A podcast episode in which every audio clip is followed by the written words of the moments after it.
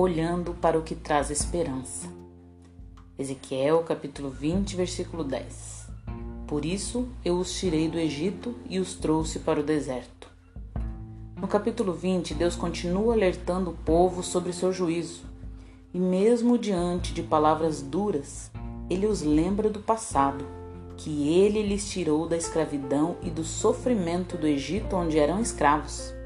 Lhes libertou do jugo do Faraó para serem moldados e fortalecidos nas dificuldades do deserto.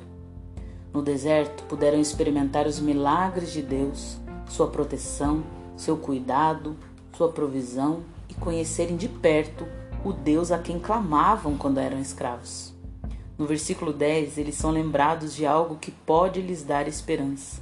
Fomos livres, fomos direcionados à terra prometida, experimentamos o favor de Deus há esperança de podermos viver novamente isso se nos voltarmos para Ele.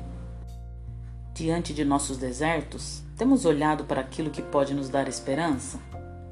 Cremos que, mesmo diante das dificuldades, estamos sendo moldados pelo Pai amoroso e que se importa com cada detalhe das nossas vidas?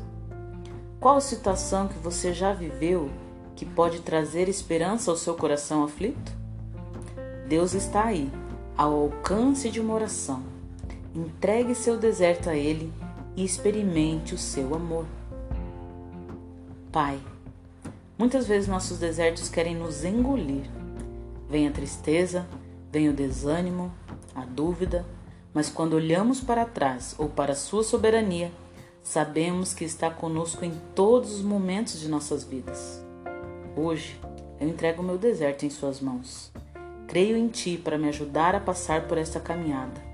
Louvo a Ti por tudo que temos vivido juntos. Fortalece-nos, Pai, em nome de Jesus.